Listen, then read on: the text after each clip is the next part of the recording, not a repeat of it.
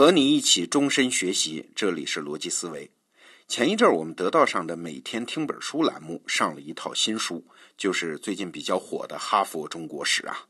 用每天二十几分钟的时间解读这种大部头的文史著作，还是我们第一次尝试啊。外国人写中国史嘛，总能比我们多一些意想不到的角度。比如说吧，第三卷在写唐朝的时候，书中就对一个旧问题进行了很有新意的解释。哎，我看了大呼过瘾呐！大家都知道啊，原本在南北朝的时候呢，世家大族那是牛气冲天啊，但是到唐朝就没落了。所谓“旧时王谢堂前燕，飞入寻常百姓家”，说的就是这个现象。比如说唐朝的《西厢记》，虽然是虚构的小说，但是崔莺莺的原型啊是北方大族柏林崔家。如果不是家道中落，是怎么也不会和张生这个平民扯上关系的。那为什么会发生这种世家大族的没落呢？过去我们的解释都说是科举制让平民子弟有了上升的阶梯，正所谓朝为田舍郎，暮登天子堂嘛。然后这一波奋发图强的底层的老实孩子啊，就把那些世家大族的子弟给干掉了。这是一个在直觉上很合道理的解释，但是哈佛中国史给出的解释却不是这样。在他们看来啊，这个问题的原因是找对了，确实是科举制，但是原因发生的机制说错了。世家大族确实是因为科举而没落的，但是干掉他们的元凶不是什么平民子弟，而是科举制发挥的另外一种作用。哎，这个就有意思了。你想啊，科举它就是考试嘛，考试就需要读书啊。而在唐朝的时候，可不是每个人都有条件读书的，你至少得有钱有时间吧。唐朝虽然有了雕版印刷术啊，但多数是在印佛经啊，还没有出现大规模的线装书，教育也没有普及。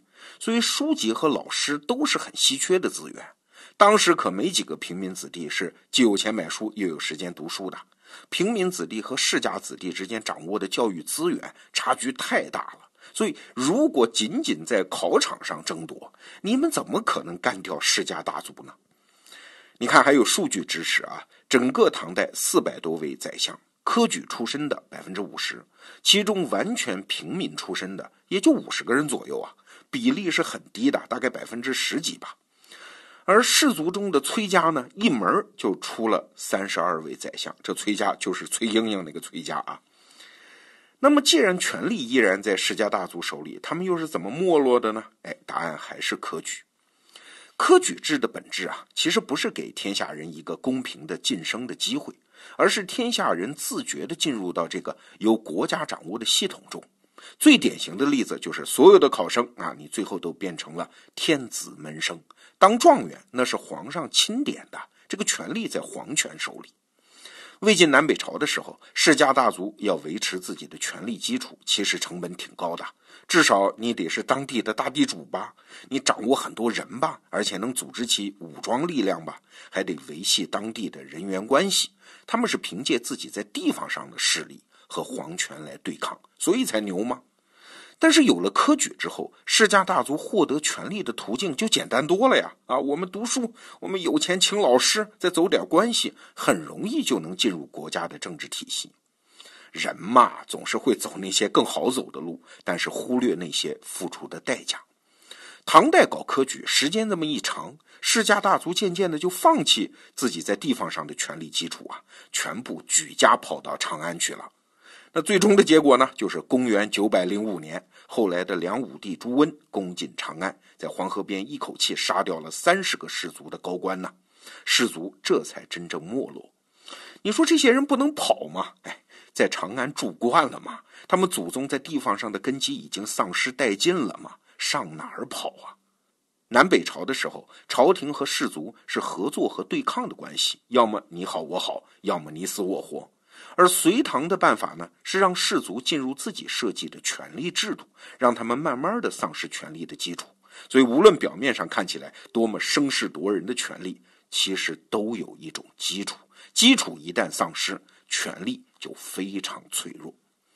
你看，唐太宗李世民有一句很有名的话啊，他看见天下的举子都来长安参加考试，一高兴，脱口而出一句话，说：“天下英雄入吾彀中矣。”够这个字儿比较难写啊，有兴趣你可以看看这个音频附录的文稿。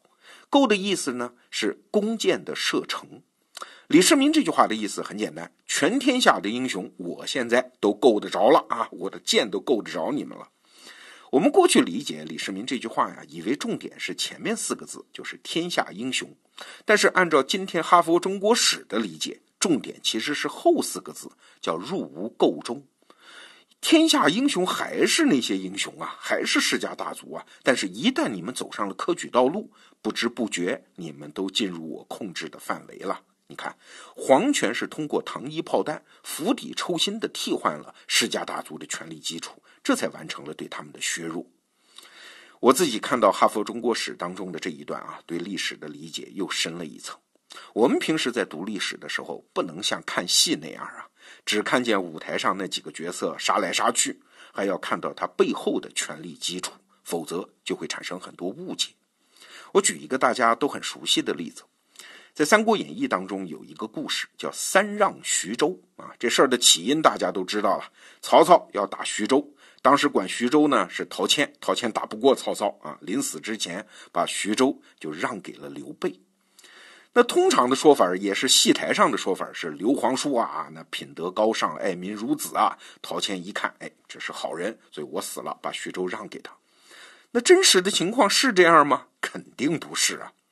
大家可能熟悉一个人啊，关羽千里走单骑的时候，是护送着刘备的两个老婆过关斩将的。这两位刘夫人当中呢，一个姓甘，就是阿斗刘禅的生母。还有一个姓糜，就是在长坂坡跳井的那一位。这位糜夫人才是刘备的大老婆啊，正式夫人。她有两个哥哥，一个叫糜竺，一个叫糜芳。这两个人的身份其实很不一般啊，他们就是徐州本地的世家大族啊。而徐州当时的地方官陶谦，他其实是外来的，是扬州人啊，跟他们世家大族是不对付的。你要是明白了这个背景，你才能推测得出来刘备得到徐州的真正原因。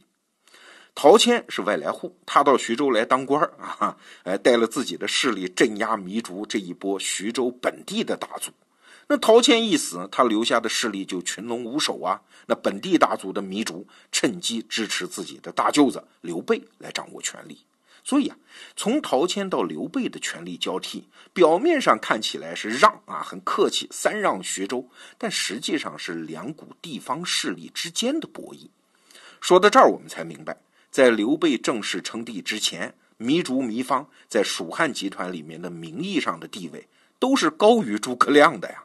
对呀，人家糜氏家族是刘备的天使投资人呢，用自己的地方势力最早入股的呀。